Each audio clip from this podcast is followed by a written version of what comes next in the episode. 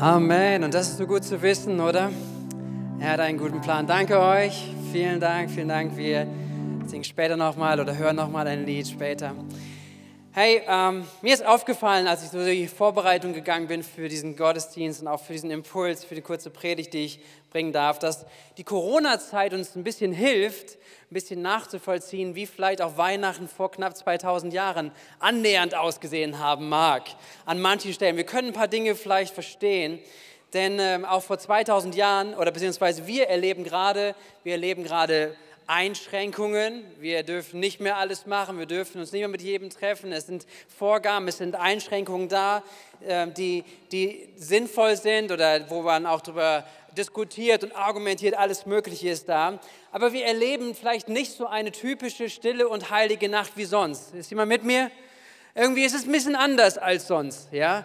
Ähm, und ich denke, wir sind alle dabei, das Beste daraus zu machen und äh, uns darauf gut einzulassen. Aber es ist ein bisschen anders. Und wenn wir Stille und Heilige Nacht hören und singen, dann haben wir oftmals so ein Bild, so ein bisschen verklärtes Bild von ähm, Maria und Josef und Jesus und alles Mögliche. Ja, klar, eine Schachtel haben wir vorhin gehört, Jesus in der, im Karton geboren. Ähm, und dann haben wir trotzdem irgendwie noch den besten Karton, den man sich vorstellen kann, so ungefähr. Es war alles definitiv nicht so, wie man sich das meistens in seinen Bildern vorstellt, sondern es war äh, keine so leichte und stille und heilige Nacht.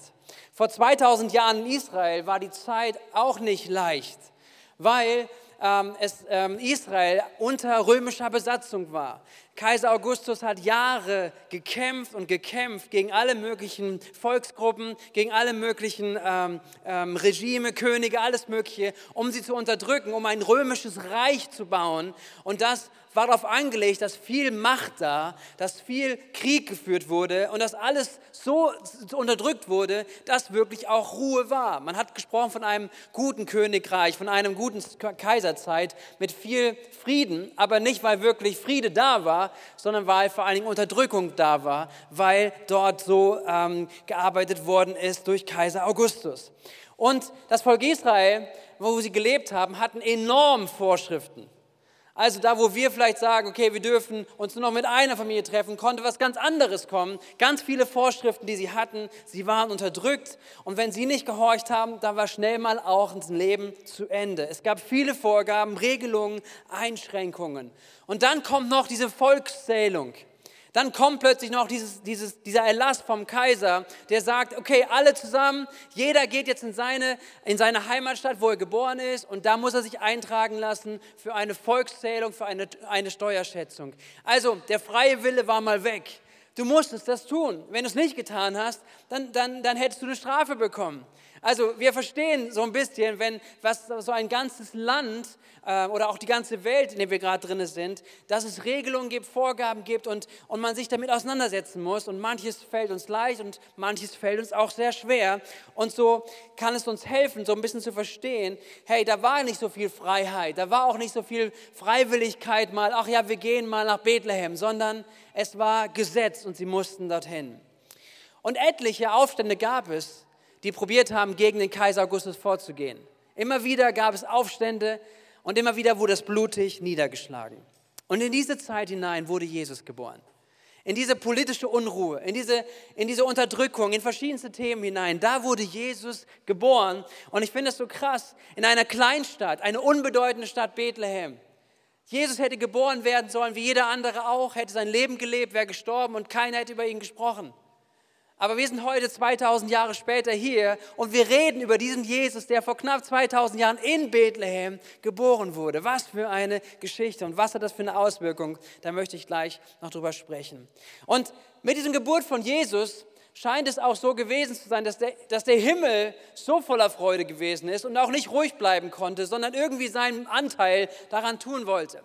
Lukas ist jemand, der das Leben von Jesus recherchiert hatte in der damaligen Zeit, der Augenzeugen gefragt hat, hat gefragt, hey, wie war das alles? Den Lukas haben wir vorhin gesehen, schon als Tagesschausprecher, habt ihr mitbekommen? Herr Lukas, Lukas hat sich damit beschäftigt, damals zu fragen, wie ist das gewesen mit Jesus? Er hat Augenzeugen berichtet und hat dann das Lukas-Evangelium geschrieben und von Augenzeugen und, und, wahrscheinlich hat er vielleicht auch den einen oder anderen Hirten äh, angesprochen, hat er diesen Bericht bekommen, dass plötzlich an diesem Abend, wo Jesus Jesus geboren wurde, der Himmel nicht mehr zurückhalten konnte, sondern die Engel auf diese Erde kamen, Engel zu, da, zu ihnen gesprochen haben, zu diesen Hirten und angefangen haben, ein Lied zu singen.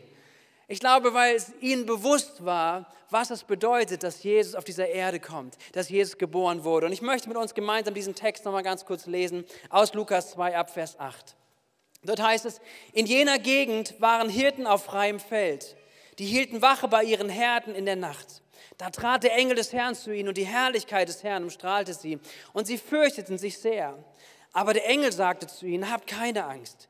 Ich habe eine große Freudenbotschaft für euch und für das ganze Volk.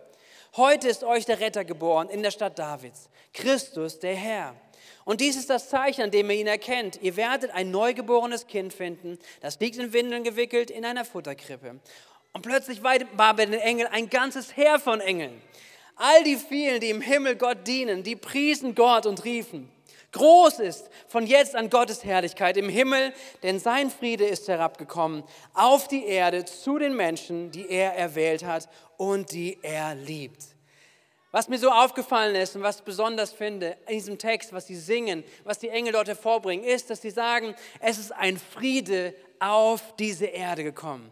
Ein Friede zu Menschen, die Gott liebt. Es ist ein Friede hinuntergekommen und darüber möchte ich kurz mit uns nachdenken. Denn was meint das? Was bedeutet, dass Friede auf diese Erde gekommen ist? Was bedeutet das für uns? Was hat das vor allen Dingen aber zum ersten Mal, was hat das für die Hirten bedeutet? Was haben die Hirten wohl gedacht, als sie gehört haben, Friede kommt? Ich habe vorhin erzählt, sie waren in einer politischen Unruhe. Es war viel Militär um sie herum. Und das, was die damalige Zeit ausdrückt hatte, war, dass sie wirklich gewartet haben, dass Gott einen Retter schickt, dass Gott einen Messias schickt, dass Gott jemanden schickt auf diese Erde zum Volk Israel, der sie wirklich befreit.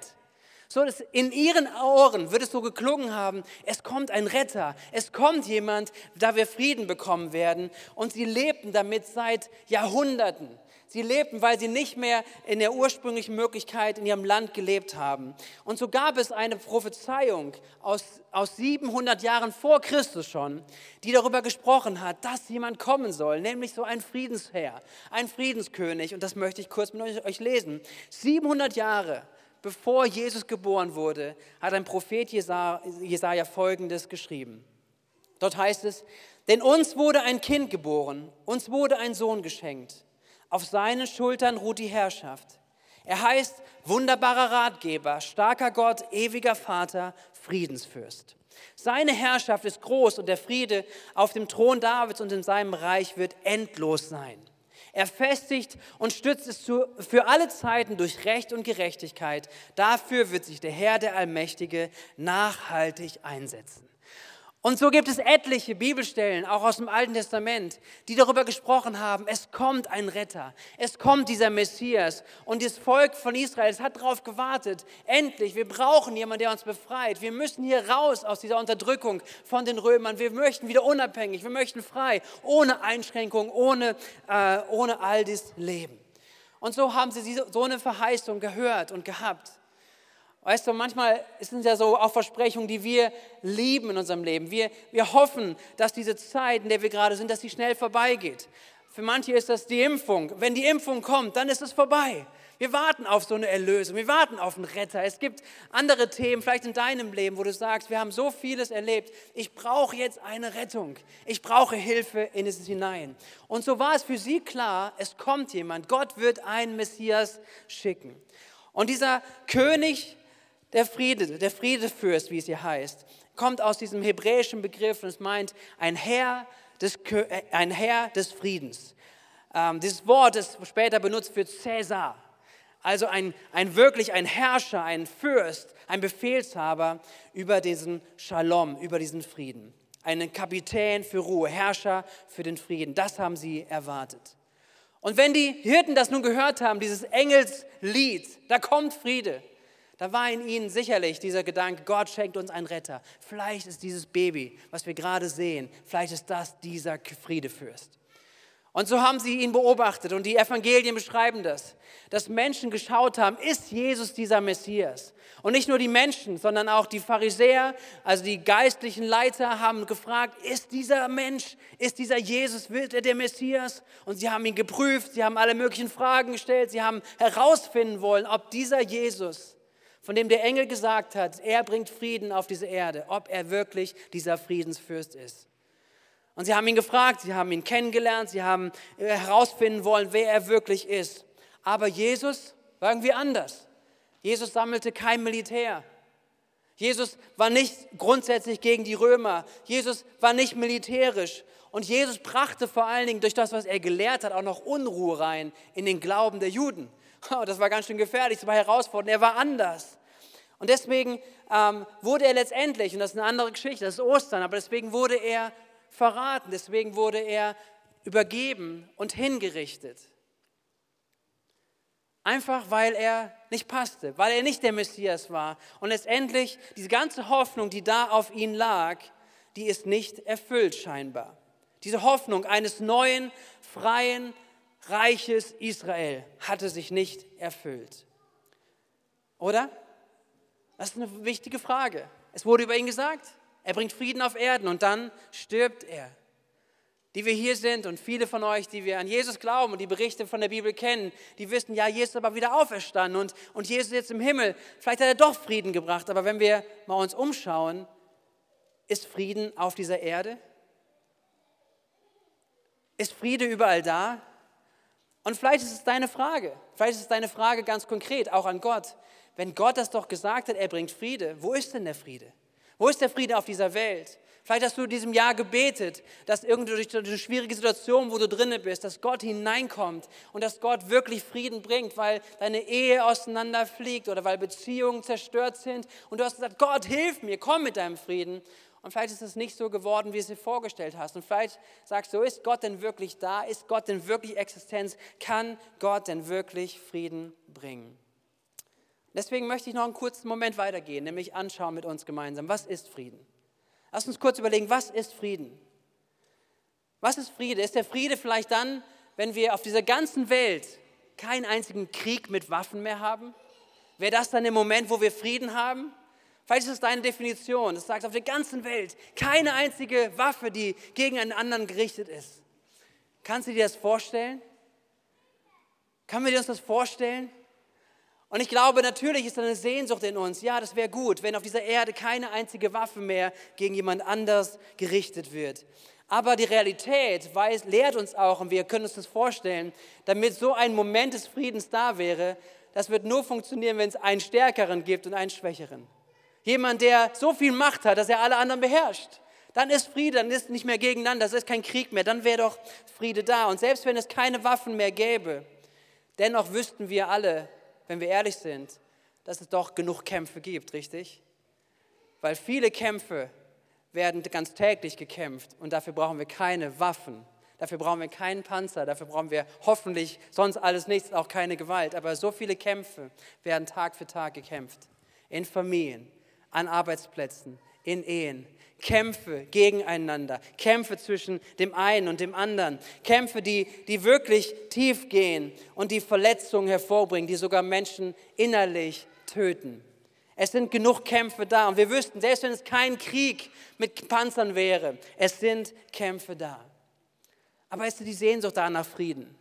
Ich habe mal probiert zu definieren, was könnte denn Frieden ausdrücken? Wie könnte man Frieden definieren? Nein, noch nicht, nein, nein, nein, nein, nein, nein, noch nicht, noch nicht, ich bin noch nicht so weit. Hallo, kannst du es mal wegmachen?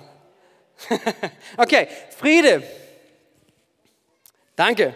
Okay, Friede, was ist Friede? Und ich glaube, wenn wir das mal durchgehen, was könnte sein, was Friede ist, wenn, wenn jeder mit jedem in Harmonie und Liebe miteinander auskommen könnte. Richtig? Ich sage es nochmal.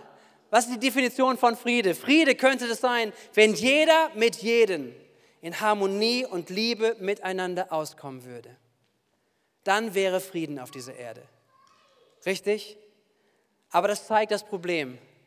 Das zeigt das Problem, denn wenn wirklich diese Art von Friede so kommen würde, dann hat es mit dir und mit mir zu tun. Und dann sind wir verantwortlich für Friede und gleichzeitig dann auch für Unfrieden. Denn das Problem ist dann nicht, was machen Politiker, was machen Entscheidungsträger und entscheiden die richtig oder nicht, sondern für Friede sind wir jeder verantwortlich. Jeder. Und das ist unangenehm, oder? Aber wir sind jeder dafür verantwortlich. Und ich möchte mit einem kurzen Beispiel nochmal erklären, was das bedeutet und was dennoch Friede von Gott zu finden ist. So wie wir gerade gehört haben, hat also Frieden etwas mit jedem Einzelnen zu tun. Und ich möchte kurz zeigen, wo das wirklich zusammenhängt. Nämlich, wenn wir hier unser Leben anschauen und unsere Welt ähm, und wie Friede funktionieren kann ähm, oder nicht funktioniert, hat damit zu tun, dass wir in unserem Leben, obwohl wir die besten Absichten haben, mit unserer Familie gut umzugehen, mit Freunden gut umzugehen, mit Leuten, die echt nah an unserem Herzen sind, dass wir dennoch äh, Momente haben, wo wir es nicht schaffen, wo wir doch jemand anlügen doch jemanden betrügen, wo wir doch das, den Vorteil für uns suchen und wo Dinge in unserem Innersten sich entstehen, auch im Umgang miteinander und wo das immer wieder eine Auswirkung hat auf unser Leben persönlich und im Umgang miteinander. Und was das, das die Folge davon ist, dass das, was, was unser Leben ausmacht, unsere Gedanken ausmacht, auch das Schlechte ausmacht, dass das Auswirkungen hat auf unsere Welt um uns herum. Und der Friede wird nicht funktionieren, weil wir in uns etwas tragen, immer wieder etwas in uns tragen, was den Welt den Frieden wegnimmt. So ist das Problem wirklich bei uns.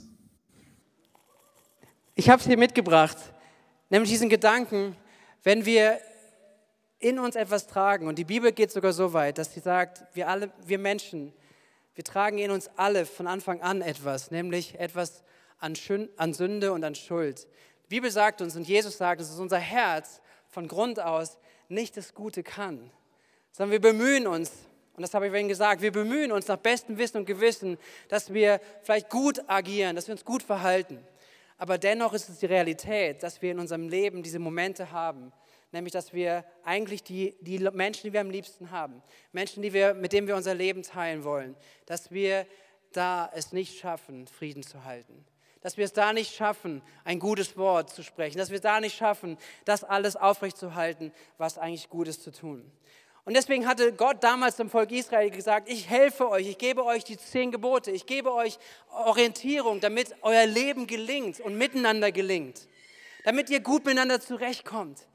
Aber die Realität war genau die gleiche, nämlich es hat nicht funktioniert. Immer wieder kommt das, was in unserem Herzen ist, hervor. Und unser Herz, so zeigt es uns die Bibel, ist so. Und wenn wir ehrlich sind zu uns selbst, dann, dann wissen wir das. Selbst wenn ich nicht an die Bibel glaube, selbst wenn ich nicht an die zehn Gebote glaube, an Dinge, äh, wo ich mich schuldig mache an Menschen, an Mitmenschen, an meinen Freunden und vielleicht sogar noch größere Dinge vielleicht in meinem Leben schon getan habe, an Dinge, wo ich Unfriede eigentlich damit gebracht habe. Und das ist die Situation, das möchte ich noch mal kurz hineinnehmen, das ist die Situation, in der wir uns als Menschen befinden. Das ist die Situation, wo wir damals uns befunden haben, als Jesus diese Erde, auf diese Erde gekommen ist. Und was bedeutet das? Nämlich, die Frage ist ja, wie lösen wir das Problem, dass Friede auf diese Erde kommt? Also nur alle Waffen weg ist nicht Frieden, sondern der Friede, der Unfriede ist ja in jedem einzelnen Menschen. Das heißt, Gott steht jetzt in der Situation, dass er überlegen müsste, damit wirklich Frieden auf diese Erde kommt. Entweder zwingt Gott uns allen seinen Willen auf und er sagt, okay, dein freier Wille, deine Entscheidung auch für Unfrieden nehme ich dir weg und ich gebe in dein Innerstes hinein meine Gebote und du wirst sie befolgen, du hast gar keine Wahl mehr. Das ist, was Gott hätte machen können. Dann wäre Friede. Oder das Zweite ist, was er hätte tun können, alle Menschen, weg mit ihnen. Ihr schafft es nicht. Ihr könnt keinen Frieden bringen. Aber weder das eine noch das andere wollte Gott tun. Weder hat Gott gesagt, ich nehme deinen Willen weg, deine freie Entscheidung und ich zwinge dich dazu. Noch hat er gesagt, ich lösche die Menschen aus. Die Menschen schaffen es nicht miteinander. Sondern Gott hat einen anderen Weg gewählt. Ich brauche mal kurz meinen Sohn. Erstmal komm mal ganz kurz bitte. Und das ist die Situation von Weihnachten. Das ist die Situation, dass in dieser Möglichkeit oder Nichtmöglichkeit, in der wir gelebt haben. Dass das, was uns ausmacht, dass Gott seinen Sohn Jesus Christus auf diese Erde bringt. Und ich möchte es hier vergleichen mit diesem, das ist Jesus, der, der hineinkommt auf diese Erde. Und jeder Mensch, der Jesus annimmt, so sagt es die Bibel, ich lese gleich nochmal was dazu, wird Folgendes erleben, dass wenn er hineinkommt, wird er einen Frieden schaffen, der sonst nicht passieren kann. Er nimmt all das, was in uns gewesen ist, All das, was wir nicht hinbekommen, Kannst du hochhalten.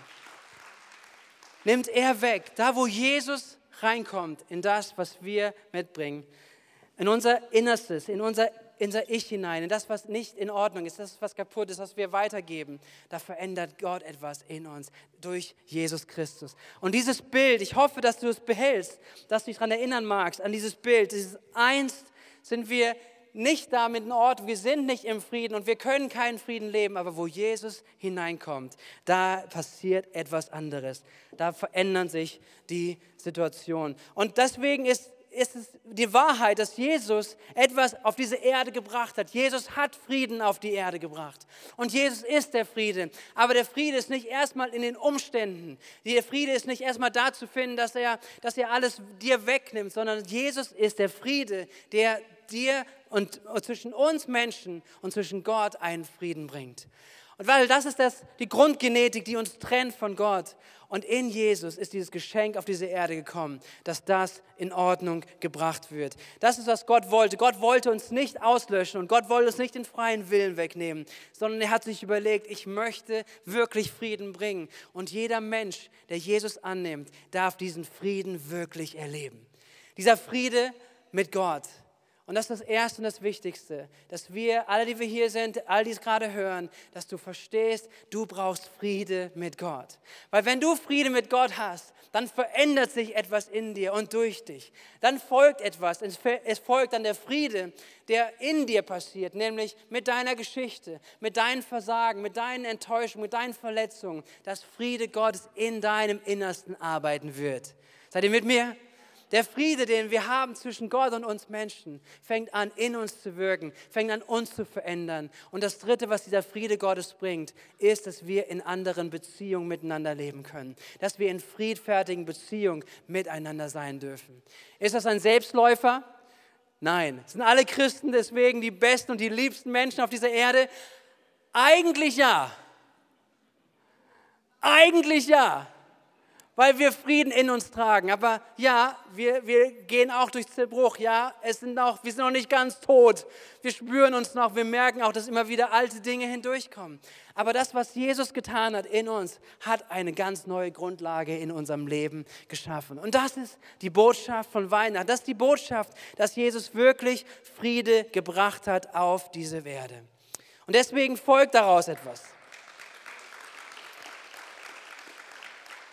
Deswegen folgt daraus der Friede, den wir finden, da wo wir es nicht geschafft haben, wo wir versagt haben, dass Gott uns ein neues Leben gibt. Dass er uns Hoffnung gibt, auch in die Zukunft hinein. Dass wenn wir einmal hier sterben werden, dass dann ein ewiges Friedensreich sein wird. Da wo, wo auch kein, kein, kein Leid, kein, keine Zerstörung, kein Kampf mehr sein wird.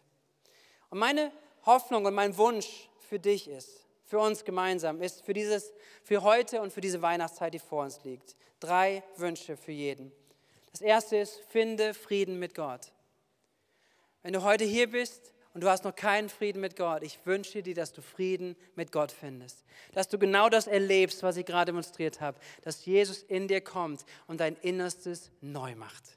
Das Zweite, was ich jedem wünsche zu Weihnachten zu diesem Jahr, ist, dass du Frieden findest mit deiner Geschichte dass du Frieden findest mit deinem Zerbruch, Frieden findest auch mit deinem Versagen und dass du erlebst, wie der Friede Gottes dich einhüllt, dass er Vergebung ausspricht über dir, dass er das, was du, dass du nicht auf die Reihe bekommen hast, dass du weißt, dir ist vergeben, ein neues Leben ist dir geschenkt. Und das Dritte, was ich uns wünsche, was ich jedem wünsche zu dieser Weihnachtszeit, ist Frieden finden in deinen Beziehungen.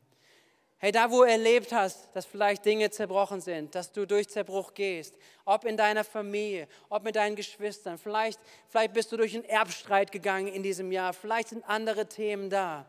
Gott möchte, dass diese Beziehungen, in denen wir leben, dass sie mit Frieden gefüllt sind. Und der Friede ist möglich in Jesus Christus. Friede ist möglich, dass wir, dass wir uns zurücknehmen können, dass wir anders reagieren auf, auf unsere eigentlichen Vorstellungen, auf unsere Ansprüche, sodass wir vergeben können, wie Christus uns vergeben hat. Und diese drei Wünsche wünsche ich jedem. Finde heute Friede mit Gott. Finde Frieden mit deiner Geschichte und finde Frieden in deiner Beziehung.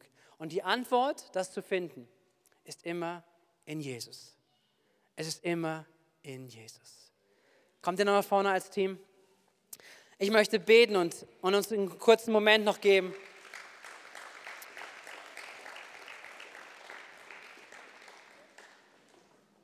Auf, diese, auf diesen Impuls eine Antwort zu finden. Vielleicht ist dein Moment zu beten heute.